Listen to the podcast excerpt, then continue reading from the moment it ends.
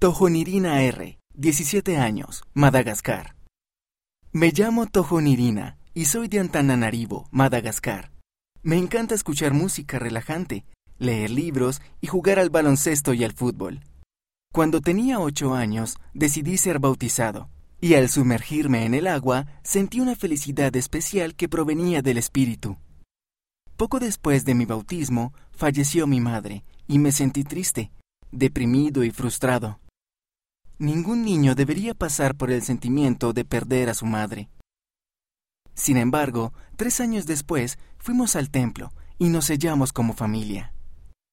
Ese día regresó el sentimiento especial del espíritu y sentí que mi madre estaba a mi lado en el templo.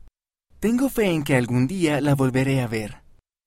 Me esfuerzo por recordar siempre lo que sentí en el templo. Mantengo el espíritu conmigo leyendo las escrituras y estudiando acerca de las bendiciones del templo. Cuando los mensajes del mundo tratan de confundirme, estudio las escrituras y confío en las palabras de los profetas.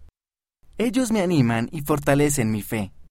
Comparte tu relato y lee relatos de otros jóvenes en Instagram en arroba strive to be.